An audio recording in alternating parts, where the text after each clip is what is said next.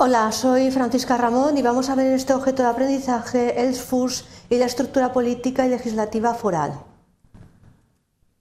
Los principales objetivos es ver el cuerpo normativo de los fueros y la estructura política y legislativa de la época foral.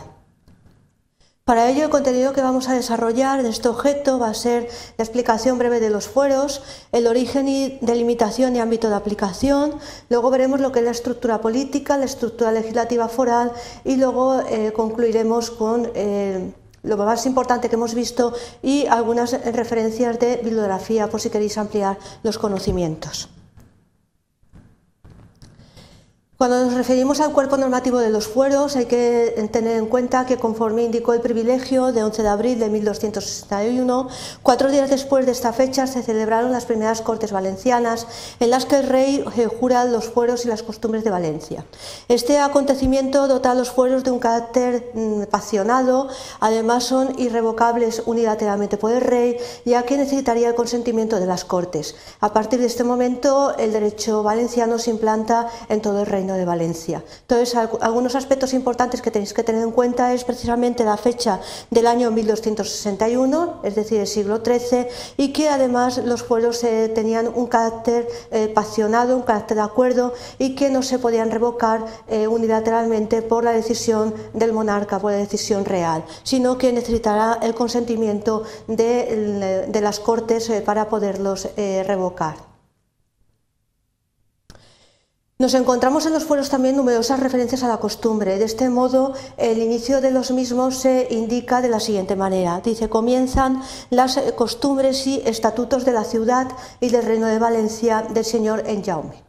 Además, también hace referencias costumbres en esta Real Ciudad de Valencia y en todo el reino. Es decir, eh, la alusión a las costumbres en los fueros es constante y por ello lo encontramos en diversos eh, apartados de los mismos y de tal manera que incluso en el mismo comienzo de este cuerpo normativo. Vamos a ver ahora el origen, delimitación y ámbito de aplicación. Tenemos que tener en cuenta que los límites del reino de la ciudad de Valencia se contienen expresamente en los fueros. Se trata de una legislación de carácter general para todo el reino eh, de Valencia, para todo el territorio de ese reino.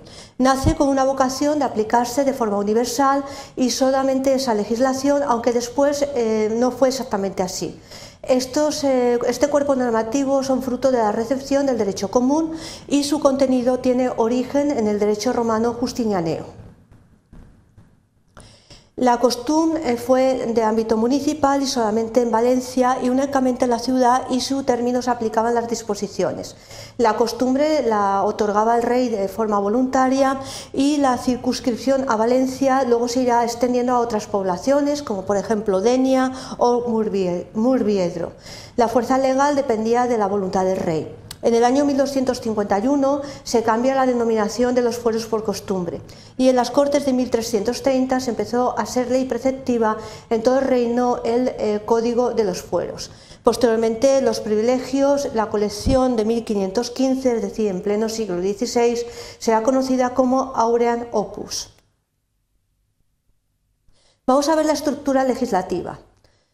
Las Cortes de Valencia las podía convocar el rey, se reunían cada tres años y se celebraban en Valencia o en un pueblo del reino.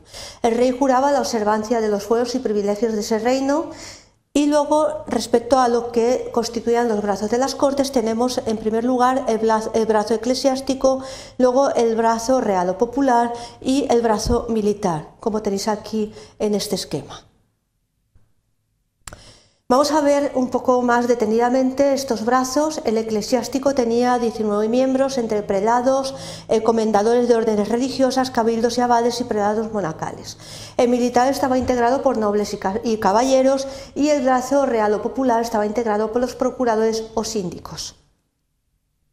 Cada brazo nombraba una comisión para las quejas y las quejas se podían reclamar la reparación de un contrafuero se resolvían por la Junta de Electos de Contrafuero y cuando se reclamaba contra el greugue se resolvía por la Junta de Greues. Bien, para concluir con este objeto de aprendizaje vamos a reflexionar sobre algunas de las ideas que hemos expuesto. Hemos visto el cuerpo normativo de los fueros, las numerosas referencias que hace este cuerpo normativo a la costumbre. Hemos visto el origen, ámbito de aplicación y delimitación territorial, precisamente este cuerpo normativo, y después nos hemos detenido en eh, la estructura política y legislativa de la época foral, viendo la organización y funciones de cada uno de los brazos de los que se componían las Cortes, para que vierais también cómo estaban integrados y cuál era la función que desempeñaban. Sin embargo, si queréis saber más, os hago algunas recomendaciones de bibliografía que podéis acceder a ellas de forma eh, bastante fácil. En primer lugar, la aportación del profesor Correa Ballester, el Derecho Civil Valenciano Histórico, que está disponible en el apartado de estudios de la revista de Derecho Civil Valenciano de la Universidad de Valencia. Y luego otro artículo de Ortega Yorca, del Derecho Foral Valenciano al Derecho Civil Especial Valenciano, que lo podéis localizar en la revista de Derecho del año 1996. Más recientemente, más aportaciones, la del profesor Plaza Penades, el derecho civil, los derechos civiles forales o especiales y el derecho civil autonómico, también que es de libre acceso en la revista de Derecho Civil Valenciano del año 2012, y luego eh, una monografía de Ramón Fernández, El costum en las relaciones agrarias valencianas, el cárcel de Safor, del año 2008, donde se hace eh, una evolución histórica, un estudio de esa evolución eh, precisamente de los fueros valencianos. Y otra monografía también de libre acceso que la podéis localizar en el repositorio institucional de la Universidad Politécnica de Valencia y también en la revista de Derecho Civil Valenciano de la Universidad de Valencia. Se trata de la monografía prospectiva del Derecho Civil Foral Valenciano, en el que también se hace alusión a esta época eh, foral, a la época histórica foral. Espero que os haya resultado interesante este objeto de aprendizaje para saber un poco más de los fueros y la estructura política y legislativa de la época foral. Gracias.